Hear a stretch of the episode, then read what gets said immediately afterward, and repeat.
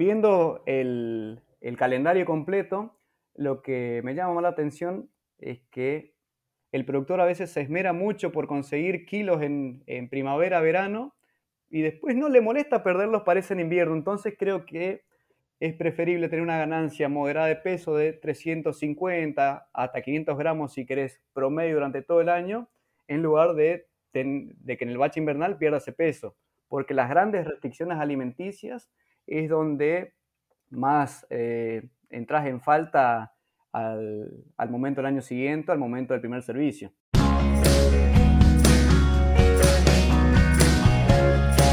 Bienvenidos a Carnecast, una línea directa con los principales referentes de la industria ganadera. Carnecast solo es posible gracias al apoyo de empresas innovadoras que creen en la educación continua. Genofeed, biotecnología simple, rentable y sustentable para la producción ganadera. Síguenos en redes sociales y Spotify para tener acceso a información de calidad, continua y de acceso gratuito. Bueno, muy buenos días, buenas tardes, en el momento que estés escuchando este podcast de Carnecast. En esta oportunidad, mi nombre, bueno, mi nombre es Adrián Gainor, médico veterinario. Me desempeño en el área de la producción de carne, la provincia de Buenos Aires, Entre Ríos y también en Corrientes. En esta oportunidad estamos colaborando con la gente de Carnecat, entrevistando a aquellos actores relevantes para la cadena de la carne. En esta oportunidad con nosotros está Roberto Reviglio, un referente de la empresa Genofip de la ciudad de Reconquista, a quien lo voy a, lo voy a invitar para que se presente y nos cuente un poquito cuál es su rol dentro de dicha empresa, cuál es su métier, cuál es su oficio y qué tarea está desempeñando hoy en la empresa. Roberto, adelante. ¿Qué tal Adrián? Muchas gracias por la invitación. Antes que nada, bueno, presentarme un poquito para los que no me conocen. Nací y vivo actualmente en Presidencia Roque Saspeña, en la provincia del Chaco. No estoy vinculado por la parte familiar al, campo específicamente, sino que por ahí lo, me fue llevando la vida misma o la esencia que fui sintiendo. Y a raíz de eso es que estudié ingeniería zootecnista y me recibí a los fines del 2018 aproximadamente como siempre, uno va teniendo cierta afinidad con la, universidad, trabajando en distintos proyectos de extensión y de investigación. Bueno, es que me recibí y los primeros trabajitos que fui haciendo hasta que culminaron fueron esos mismos, como también a la par de ir siendo ayudante de cátedra de producción de bovinos para carne, por ejemplo, y estar hoy por hoy como jefe de trabajos prácticos. A la par de eso también, la misma curiosidad que va teniendo uno en, en la formación es decir, bueno, me formé, tengo que devolverle algo al productor o, para mí mismo empezar a este emprendimiento propio. Y lo que siempre me quedó en mi formación de estudiante fue una idea muy vaga, muy básica, que la tuve en la cabeza, que era, no hay que darle de comer a la vaca, sino que hay que darle de comer a la bacteria. Entonces, bueno, me recibí con esta pequeña idea sin entrar en detalle de lo que es un rumiante, sin tener en cuenta lo que son las fermentaciones. Fíjate, solamente hablando de bacterias y eh, por ahí ignorando el ecosistema ruminal que existe. En base a eso, bueno, empecé a indagar, a investigar un poquito más y fue ahí donde encontré alguna idea similar a lo que yo venía pensando, con una empresa muy particular, joven también, nacida comercialmente en el 2018, que se llamaba Genofit. Esta empresa también prometía algo que yo venía ya masticando de a poco, me interioricé con ellos y así fue como me fui enamorando de a poco y empezamos a trabajar en conjunto a principios del 2019 con Genofit.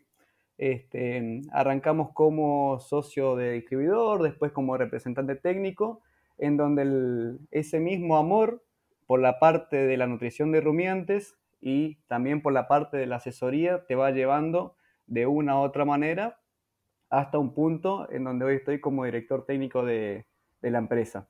Este, más que nada, lo que fue captando mi atención fueron los beneficios que va teniendo esta tecnología que la fui viviendo junto a ellos en todo este pequeño camino. Bueno, bárbaro. Qué, lindo, ¿eh? Qué lindo escuchar gente joven que, se haya metido en esto básicamente por, en definitiva, por pasión, amor, llamémoslo, que veo que es que el motivo que te impulsa a estar donde estás y a, y a desarrollar junto con, tu empresa estas tecnologías. Qué, interesante, me quedé pensando, ¿no? La, enorme ventaja que tenemos la Argentina de la cantidad de ambientes ganaderos para, explotar, la cantidad, la diversidad enorme de geografía, de recursos y la tremenda particularidad del rumiante de poder transformar esos alimentos fibrosos que prácticamente no son útiles para otras especies, ¿no es cierto? Básicamente en, una proteína como la carne tan importante para la alimentación, de tanto, de tanto valor biológico. Y esa particularidad está dada fundamentalmente por el rumen, ¿no? Y por la flora y la fauna del rumen que tiene la capacidad de digerir esos componentes y transformarlo en un producto de tan alto valor nutricional, más allá de tan rico, ¿no? para, para el paladar del ser humano, pero qué bueno, qué bueno es estudiar a fondo todo ese proceso y ver cómo, cómo a partir de ahí logramos este producto enorme calidad tan preciado como la carne. La verdad que, la verdad que está muy bueno.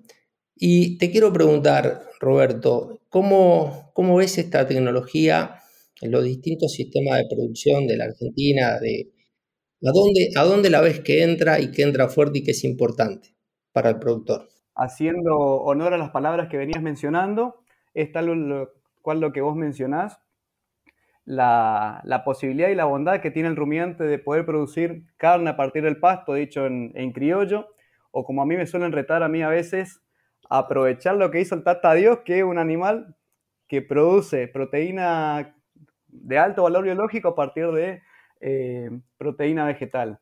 Entonces, en base a esto, es que tuvimos la, intención de Genofit de ir desarrollando la, la, tecnología de a poco, ir evaluándola a distintas instituciones y hoy por hoy em, trabajar más que nada en los sistemas pastoriles e ir aprovechando todo ese pasto que tenemos disponible y que quizás no lo estamos, eh, no estamos siendo eficientes, en donde la situación clave que tenemos en gran parte de la Argentina y sobre todo lo que es el norte es el bache invernal, en donde al trabajar con, con pasturas, por ejemplo C4, como Gramarrodes o Gatton Panic, entre las más distribuidas en la zona, es que llegan las primeras heladas, este material diferido es pocamente aprovechable y bueno, hay que tomar una estrategia ahí donde empezamos a trabajar con, la, con las biosales que tienen esta tecnología que es la bionutrición ruminal, en donde empezamos a experimentar los beneficios de esta tecnología como son la ganancia diaria de peso, aprovechar todo esto, esta disponibilidad forrajera, que no es menor, sobre todo en los años que venimos acarreando, que son la sequía y donde la fibra fue un limitante para seguir produciendo, así que desde ahí es lo que nos fue motivando y también al productor que fue tomando una aceptación y siguiendo a nuestra par. Claro, básicamente, básicamente lo, que, lo que me estás diciendo es que toda esta transferencia del forraje de la C4 de la primavera, verano, otoño, que cuando se hela en el invierno y pierde calidad, para, para el rumiante en particular, lo transformás en una materia prima de mayor digestibilidad y tener la capacidad a través de estas tecnologías de digerirlo mejor y transformarlos en producto y colaborar con eso tanto con los animales como con el sistema en conjunto, ¿no es cierto? Y ahí aprovecho a preguntarte, ¿qué es lo que están logrando Roberto con esta tecnología. Por ejemplo, para citar un ejemplo para la gente del norte, en un gato en pani diferido, en una grama diferido, voy a entrar con una recría, que es el recurso que tengo para el invierno, o sea, diferir ese excedente de, producción, de capacidad de captación solar y demás que, tenemos cuando hay agua en la época de, primavera, verano, otoño. ¿Qué están logrando ustedes, por ejemplo, contra la nada? O sea, eh, yo te escucho que estamos incorporando biotecnología en el rumen para mejorar la digestibilidad de la fibra, de la celulosa, hemicelulosa, hacerla más digestible. ¿Qué logras? ¿Qué están logrando? Si se puede saber o si tenés algún dato como para ponerlo en valor. Sí, por supuesto. Lo que estamos logrando hoy por hoy capaz es una vuelta de rosca y dejar de tener únicamente en cuenta al animal huésped, que sería el bovino, y empezar a trabajar en todos los requerimientos que necesitan los microorganismos del rumen es decir, proveer al rumen las herramientas necesarias para que puedan degradar en mejor medida toda la energía que tienen estos pastos y así aprovecharlo en mejor medida. Hoy por hoy, si nos situamos por ahí en, los distintos, en las distintas investigaciones, a partir del INTA, en todo lo que corresponde a, pastoreo diferido, sabemos perfectamente que al ingresar un animal en ese tipo, eh, en esa situación o ese escenario, las ganancias diarias de peso rondan en cero a perder 100 gramos por cabeza por día aproximadamente. Por esa razón es que una de las alternativas tradicionales que tenemos acá en la zona es de utilizar la semilla de algodón eh, de manera tradicional, un kilo de, semilla de algodón por cabeza por día, por ejemplo, que lo habrá escuchado una que otra vez.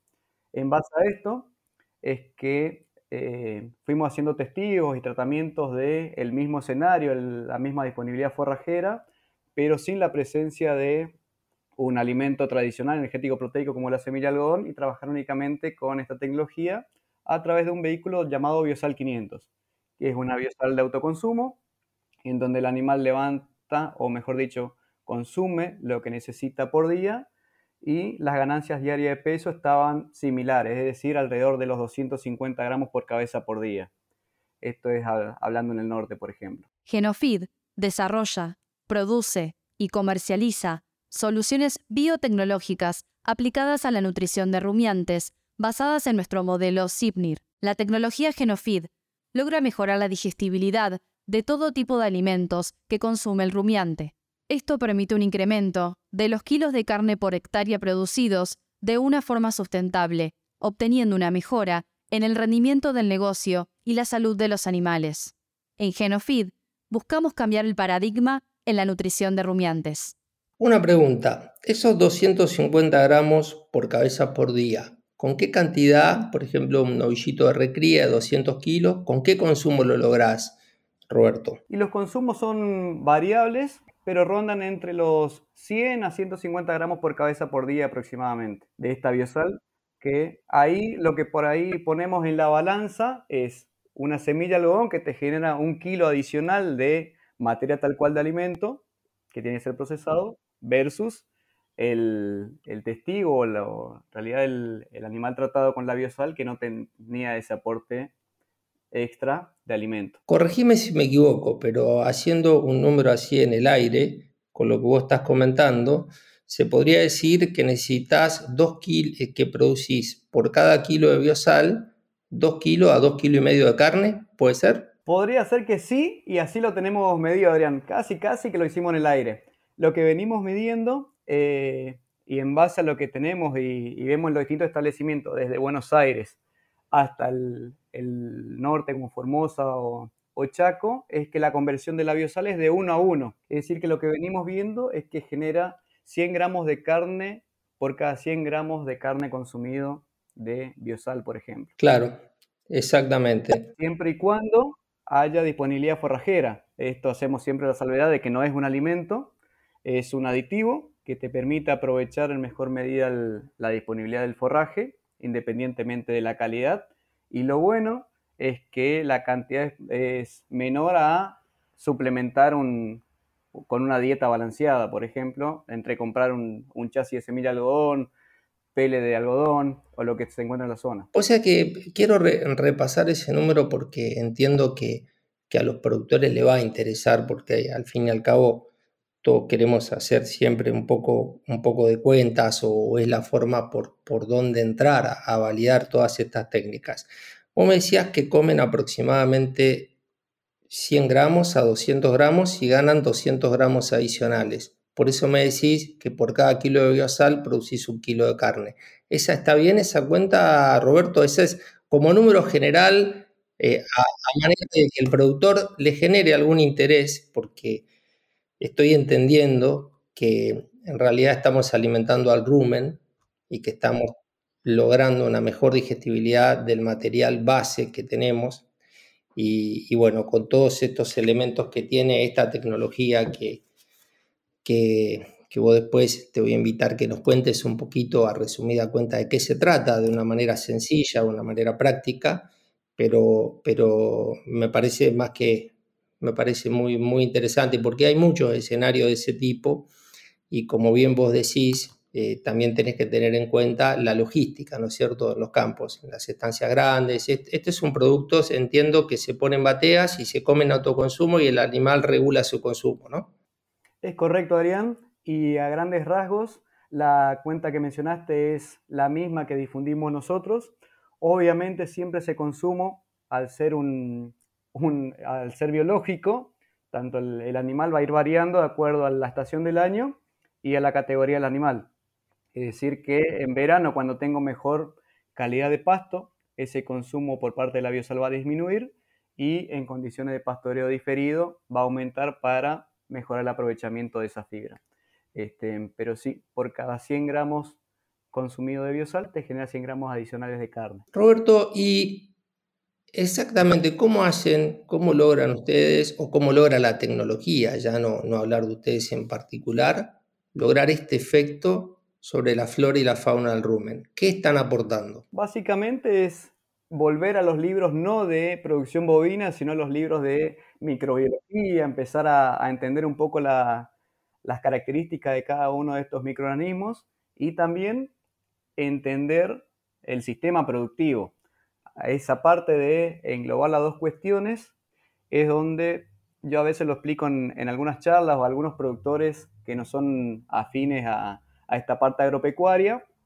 Y bueno, primero que nada es entender la parte vegetal, entender que el pasto no tiene la misma calidad en verano que en invierno y cuáles son las características que se van modificando en, en ese forraje. Hablando básicamente de disminuir el porcentaje de celulosa, aumentar hemicelulosa y lignina y entender por qué los microorganismos naturales del rumen les cuesta más digestar esos carbohidratos. Entonces, en base a eso es que la tecnología incorpora un complejo enzimático exógeno, que sería la llave para ir liberando estos carbohidratos eh, que le, demora más tiempo al, a los microorganismos del rumen y le, es más difícil digestarlo, y con eso mejorar el aprovechamiento de, de los forrajes. A su vez, no solamente pensar en incluir un complejo enzimático exógeno, sino también incorporar microorganismos específicos, entre estos, como por ejemplo Saccharomyces cerevisiae, que es tan eh, popular en este momento, que va en el vehículo de, la biosal y con ello ir aprovechando cada alimento que va ingresando. Con esto no solamente apuntamos al forraje en sí, que va ingresando y degradando, sino que aumentamos la población microbiana de ese rumen y con ello aumentamos la producción de proteína microbiana, que es la proteína más barata porque es la que produce el rumiante. Y así es como buscamos prácticamente principios esenciales como maximizar la fermentación, sincronizar la fermentación digestiva con la absorción de nutrientes, que es un tema no menor, y con eso mejorar la digestibilidad de estos distintos pastos y a su vez disminuir los costos asociados a la alimentación y nutrición de las producciones agropecuarias. Entendí perfectamente. Y, o sea, en definitiva, alimentar y darle los elementos a la fauna del rumen para que liberen la energía y digieran mejor el alimento y aumenten su población. Yo, yo me acuerdo que en algún momento, no sé si lo que digo por ahí está bien o no, irán a decir que algún profesor decía que las vacas en realidad eran carnívoras, ¿no? Porque de, las fuentes de proteína o esa capacidad de sintetizar proteína de alto valor biológico estaba porque se alimentaban de las bacterias y los protozoarios en el rumen. O sea que bajo esa línea, mientras mayor cantidad de bacterias, mayor cantidad de protozoarios benéficos, obviamente, mejor digestión de los alimentos y también mejor flujo de proteína bacteriana y de protozoario al rumen, mayor producción animal.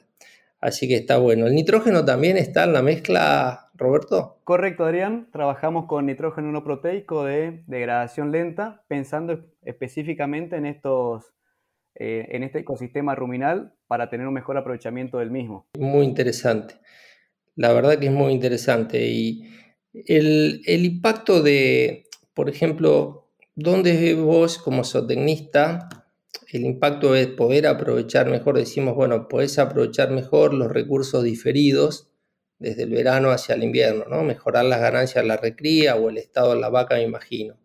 ¿Dónde termina pegando eso en el sistema de producción de carne Eh, ¿dónde, ¿Dónde me podría decir? ¿A dónde pega todo eso? No sé si se entiende. Digo, ¿cómo se transforma eso en un valor agregado eh, en, en, cuanto en todo el sistema, ya todo el recría como también en el sistema de cría, ¿no? Sí, sí, yo te diría que como zootecnista es en cada uno de los eslabones, pero eh, para serte más, más sincero, yo donde veo el, el puntapié inicial o más importante es la parte de la recría, pensando en la hembra.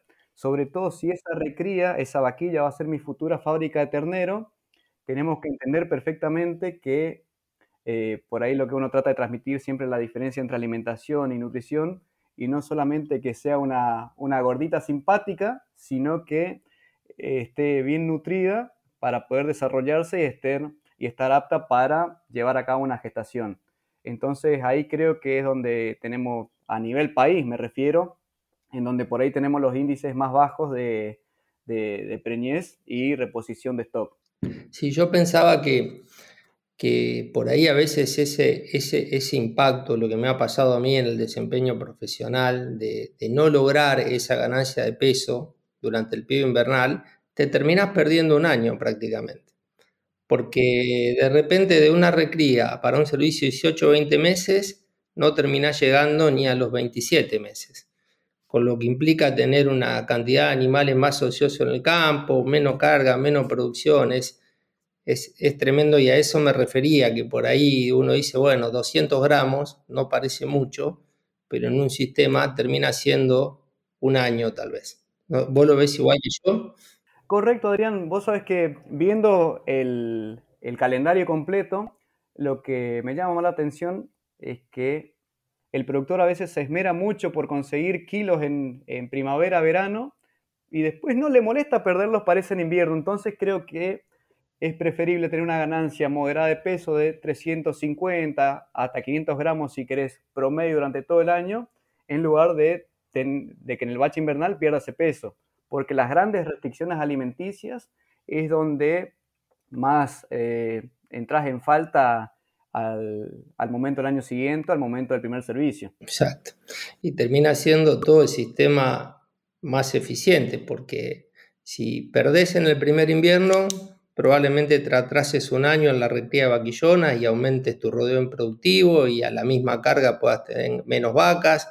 Y bueno, todo a eso me refería un poco, cómo cómo a veces ibanar cosas, ¿no? Cuánto cuesta un error en una etapa y cómo de repente eso termina generando un rodeo menos eficiente que el que se podría tener con las tecnologías, los procesos que hay hoy y, te consulto, ¿cómo ves vos a los profesionales, a los técnicos, los, veterinarios, los zootecnistas, los ingenieros, que obviamente eh, entiendo todos están preparados para, para llegar a los productores? ¿Cómo, ¿Cómo lo ves vos difundiendo o utilizando este tipo de, de herramientas, ¿no? que en definitiva hacen a la ganadería más eficiente? Y hoy por hoy el, escenario lo veo mucho más amigable que, por ejemplo, decirte 10 años o 5 años atrás, en donde yo notaba quizás una línea muy tajante entre el, el, productor, el asesor y el productor tradicionalista y el que quería incorporar nuevas ideas. Hoy lo que me está pasando saliendo post pandemia, no sé si es una apreciación mía o vos lo venís notando también, es que esa línea hoy está un poco más difusa eh, y tanto el, productor está abierto a escucha, está ávido de, escuchar, de capacitarse y sobre todas las cosas empezar a ser eficiente. Eh, esta eficiencia también la está entendiendo el asesor del otro lado, tanto veterinarios como el mismo administrador de, administrador rural o veterinarios, en donde las oportunidades están para los dos bandos y creo que se empiezan a comunicar es lo principal para arrancar y empezar a ver beneficios. digo, empezar a ver todo esta, no como tenedor de vacas, sino empezar a ver un sistema holístico como proceso, empezar a entenderlo como una empresa agropecuaria, es la clave de, de la empresa ganadera del día de hoy. Y bueno, las, herramientas que tenemos hoy por hoy, tanto eh, tecnología de procesos como de insumos, eh, están mucho más a mano que hace 10 años atrás. Eh, controlar el campo con un dron en lugar de salir a caballo, este, controlar la, inseminación artificial la tenés a mano, la parte nutricional la tenés a mano, la manejás con, un sistema eh, de computadora, así que hoy por hoy la información que se maneja es muy alta pero lo importante es que esa información pase a ser dato y que ese dato me sirva para tomar decisiones. Exacto. Sí, totalmente, Roberto, totalmente. Y la verdad que la, con el devenir de las comunicaciones, hoy prácticamente eh, de la forma, con la velocidad que se transmite el conocimiento, no tiene nada que ver que hace unos años atrás. Eh, las comunicaciones, los recambios generacionales, pero, pero fundamentalmente hay un impacto enorme en la comunicación. Esto que estamos haciendo ahora, la posibilidad de tener una charla, que alguien la escuche viajando y comparta o no lo que decimos o tenga cosas para agregarlo, le despierte tal vez toda una charla de 40 minutos, tal vez le despierte un interés, un solo interés y, y tenés todas esas posibilidades que antes no, no estaban. Y, y lo que veo o te pregunto a vos, porque es cierto que que el conocimiento se difunde más, pero también hay muchísimo conocimiento, hay muchísimas cosas. Y yo veo muy importante el rol de los profesionales y de los productores acercarse a los profesionales, armar equipos de trabajo interdisciplinarios y plasmarlo en un plan de trabajo. ¿Vos lo estás viendo a eso en tu zona? ¿Estás viendo que ese, ese es el camino que va que vamos transitando para poder sumar definitivamente todos? Sí, Adrián, lo estoy viendo y eh, hoy por hoy también trabajo con un equipo de, trabajo. Mientras más multidisciplinario sea, creo que mejor se va adecuando todo. Trabajamos inclusive con muchos ingenieros industriales, eh, como administradores de campo y demás, y eso te ayuda a ver de manera generalizada no solamente el campo en sí, sino las amenazas o eh, los beneficios que pueden llegar a venir como las oportunidades para estos casos. Y como vos decís, la información hoy está a mano, pero lo importante que tenemos que tener son los criterios sólidos de cada uno de nosotros. Porque hoy las herramientas que la nombramos y sabemos perfectamente que existen tanto el pastoreo rotativo como la inseminación artificial, como el uso de la bionutrición ruminal o cuantas otras más, están en una cajita de herramientas, pero si yo soy el mecánico y tengo que clavar un clavo saco un y saco un destornillador y no tengo criterio, me voy a terminar sacando el ojo. Entonces, eso es lo que hago mucho hincapié y más que saber manejar las herramientas es el criterio de qué usar y en qué momento usar. Exacto, exacto, acercarse a los profesionales, en definitiva, establecer algún plan de trabajo, un programa de trabajo que tenga que tenga un objetivo, que tenga un norte y ver cómo encaja la tecnología disponible que hay en ese plan y, llevarlo adelante, ¿no es cierto? O sea, hablamos siempre de, que no se puede mejorar lo que no se mide, ¿no? Dice el dicho, empezar a, planificar, organizar y a medir, a medir también, ¿no? Que, qué bueno que, que esto que vos me contabas, ¿no? De los ensayos que ustedes en forma particular y los productores deberán validarlo a campo, por supuesto, pero lo importancia de, medir los resultados, quedarte con lo que te sirve y, trabajar en equipo con los profesionales, que está lleno de profesionales muy buenos en, el sector y, el productor del campo con un potencial enorme de crecimiento, un potencial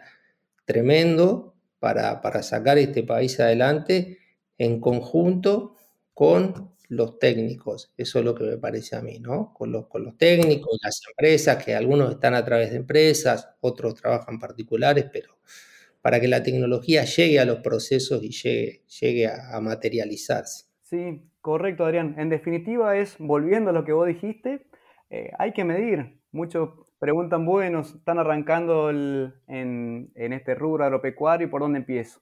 Y bueno, primero tenés que saber dónde estás situado. Si no medís, no sabes dónde estás. Si no sabes dónde estás, no podés controlar. Si no puedes controlar, no puedes mejorar. Y si no puedes mejorar, no sabes qué camino tomar. Entonces, tener en cuenta para qué medir y el por qué medir, sobre todo en este escenario tan cambiante que vamos teniendo, no solamente climático, sino también factores internos hablemosle económicos, políticos o el, riesgo que exista en ese momento, que bueno, tengo que saber medir porque lo que planifiqué a fines del 2022 o principio del 2023 para fines del 2023 y es muy probable que esa proyección tenga que reevaluarla y realizar otra táctica. Pero bueno, para eso tengo que ir midiendo y a partir de esas mediciones decir, bueno, es momento de tomar una decisión, cambiar el camino y reacomodarme o decir, bien, vamos, vamos por este, seguimos hasta donde, donde vamos y bueno, pero lo principal es eso. Y yo como zootecnista y me voy a hacer hincapié en eso, tenemos indicadores de lo que busque, el tema es saber usarlo, tanto productivos, económicos como reproductivos, hay que aprovechar la, información. Si bien te digo que si fuera por mí me sentaría en una silleta a mirar la vaca comer todo el día, tomando mate, pero bueno, hay que hacer los deberes también. Sí, sí, esta actividad tiene ese folclore que es hermoso, ¿no? Es turística, digo, ¿no? El ganadero realmente es, una actividad turística, digo yo, porque es hermoso, es, hermoso, ¿no? No sé por qué genera tanto, tanto placer ver la, hacienda en el campo. Pero eh, como es, está, está muy bien eso, está, está muy bien. Pero son los tiempos que vamos corriendo, ¿no? Me hiciste acordar a, las bases de, de la así como nosotros los, los zootecnistas, los veterinarios, tenemos las bases de la producción, la alimentación, la sanidad, el manejo, la administración o el gerenciamiento también tiene sus bases, ¿no? Planificar, organizar, dirigir y controlar. Que la controlar viene a ser la parte de ver si todo lo que se planificó, todo lo que se organizó, todo lo que se hizo, efectivamente va dando los resultados, ¿no es cierto? Y qué mejor que hacerlo con, los asesores o, con, con, los empleados, empezando con los empleados, con los asesores, con lo que sea, pero controlar los procesos, porque hablamos, viste, que siempre procesos, procesos, procesos, y al final, sí, ¿qué son los procesos? Y suena, viste, y queda una conversación y da vuelta. Era lindo. los procesos son la tarea que hace todos los días para transformar los recursos en productos, es eso. Y en el medio están las personas, también, Roberto, ¿no? Las personas. ¿Qué tema es? Un tema para otro, para otro podcast. Exactamente, vos sabés que me di cuenta la importancia de, esto que decís cuando la última materia, por lo menos de mi plan de estudio, era sociología y extensión. Vos decís, mirá qué lindo todo lo que aprendí, pero tenés que tener la capacidad de transmitirlo, de hacer la extensión, por eso te comenté eh, la charla en el primer momento que uno de mis primeros trabajos era la, extensión, digamos. Eh, la verdad que me gustó mucho eso y te puedo decir que es una de las partes más difíciles decir lo mismo en distinto idioma, decirlo en el idioma técnico y bajarlo al piso muchas veces no es fácil y ahí es donde radica la falta de comunicación. Este, no porque sea culpa de uno o culpa de, del receptor o del emisor, sino que a veces esa comunicación no se da y hay que aprender a decir si no entendí, repetime por favor y bueno, hay que tomárselo las cosas un poquito más, más tranquilo y porque si no las consecuencias son graves. Sí, sí, sí, porque, porque bueno, el medio nuestro requiere de eso, ¿no? Requiere de comunicar bien, comunicar bien, repetir, recurrir al ejemplo, ¿no es cierto? Y, asegurarse de que lo dicho se entiende y se va a aplicar y se va a aplicar bien. Eh, eso es lo que es el tema de la, famosa comunicación efectiva, que es re difícil. Yo lo veo re difícil, no, no, es, no es fácil. yo hice una especie de posgrado en el CIAD y había un, docente que me gustó mucho, que hablaba de, cualquier sistema productivo, ¿no es cierto? La TP, ¿no? Personas, procesos y recursos, ¿no? ¿No es cierto? Y hablaba de los, hablaba él en ese momento de que los procesos, las personas transforman a través de los, a los recursos a través de los procesos, ¿no? Y ponía a las personas como una pata fundamental, ¿no? ¿No es cierto? Porque todo esto que estamos hablando, pues fíjate, de, biotecnología ruminal, suena, suena hasta algo muy, muy, muy fuerte, ¿no? Voy a ¿cómo lo, lo voy desmembrando y traduciendo? Y como vos decís, a ver, la empresa están formadas por personas sea una empresa agropecuaria, sea un estudio jurídico, sea eh, el creador de la, última nave espacial, estamos formados por personas. Y si él no entiende que yo le dije que ajuste ese tornillo que está allá abajo de tal cosa, bueno, este, se va complicando. Y ahí nosotros, más que nada en el rubro agropecuario, viste que tenemos distintas este, palabras para cada de, de, las regiones y ahí es no, que yo dije la vaquillona, que la vaquilla, que la vaca primer parto. En las categorías nomás ya, ya empezamos a jugar un distinto. Pero Entonces es una profesión que lleva tiempo. Eh, a todos le digo, sabes a la hora que vas, pero no a la hora que salís. Y con esto es para hacer bien tu trabajo. Quédate, fíjate que se haga como vos lo dijiste que hay que hacer y enseñarle, porque no todos nacimos sabiendo. Eh, lo digo yo que me considero un eterno aprendiz. Eh, me gusta ir al campo porque aprendo mucho desde el secretario, desde el mixero, desde el propio administrador o desde el mismo dueño. Son cuestiones empíricas que te van, que, que la vas sumando y te van bebiendo para ir mejorando de a poco o evitar los posibles errores a futuro. Viste, se me viene a la cabeza, creo que es de Einstein, no me voy a poner en filósofo esa frase, que, pero a veces un baño de humildad, ¿no? Donde dice, somos todos ignorantes, lo que pasa es que ignoramos cosas distintas, ¿no? Y a veces uno, porque sabe algo, cree que sabe. Sabes un poquito de casi nada.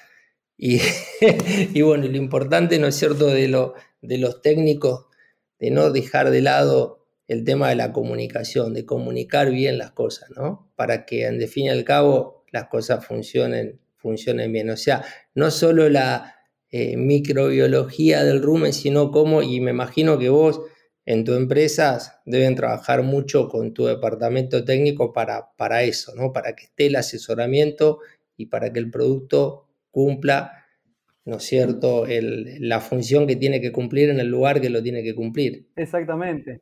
Este, y como resumen de lo que vos decías, el que mucho abarca poco aprieta. Me hace acordar cuando uno estudiaba, por ejemplo, en, ingeniería, sí, los primeros años, eh, derivadas, integrales, la biología, la célula, la mitocondria. Hoy nos ponemos a hablar capaz los dos y vamos a ver si un rato.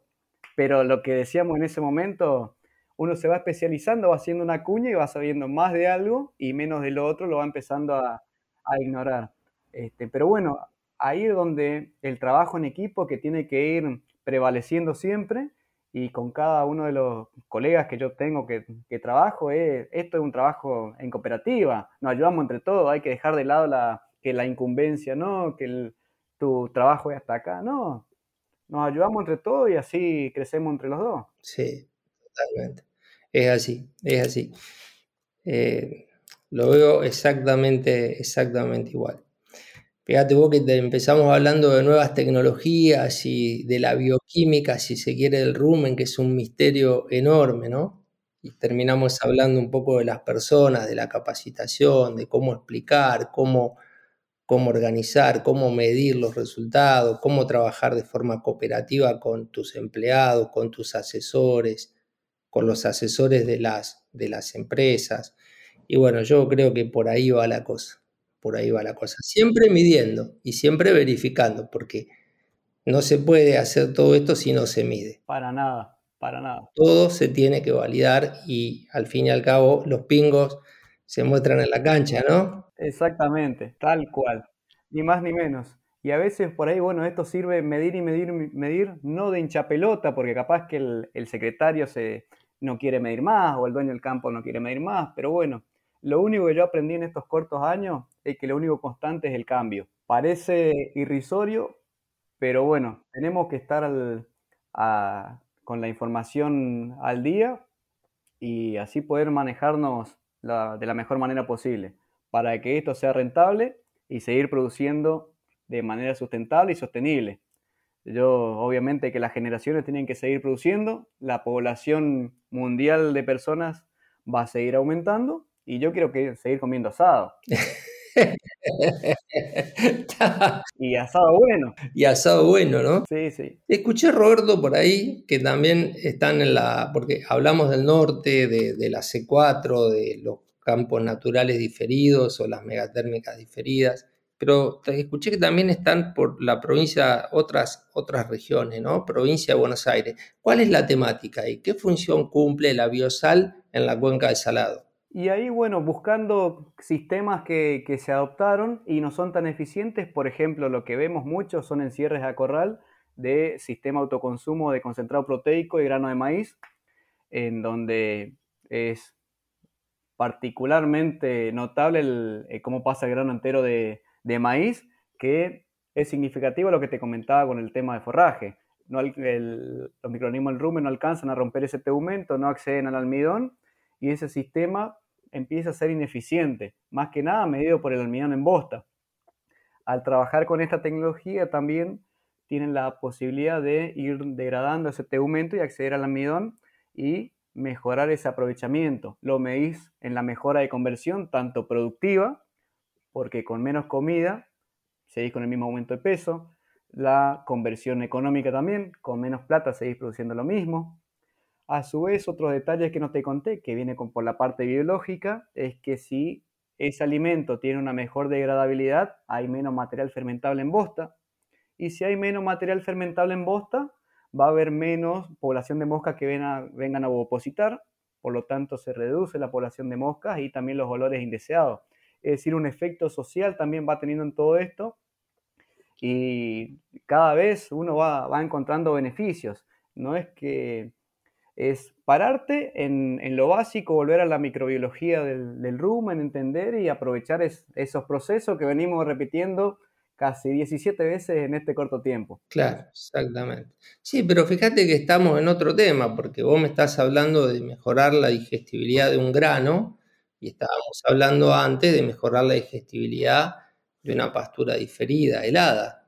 O sea, son cosas diferentes. Y eso, eso ahí eh, me imagino que tienen mucho que ver los probióticos y las enzimas, ¿no? Exactamente, Adrián. Es la, misma idea independientemente del alimento que ingrese, ya sea un concentrado o un forraje, sea un silo, la intención es siempre la misma, mejorar esa eficiencia a través del, aporte de los probióticos que, con los que trabajamos nosotros.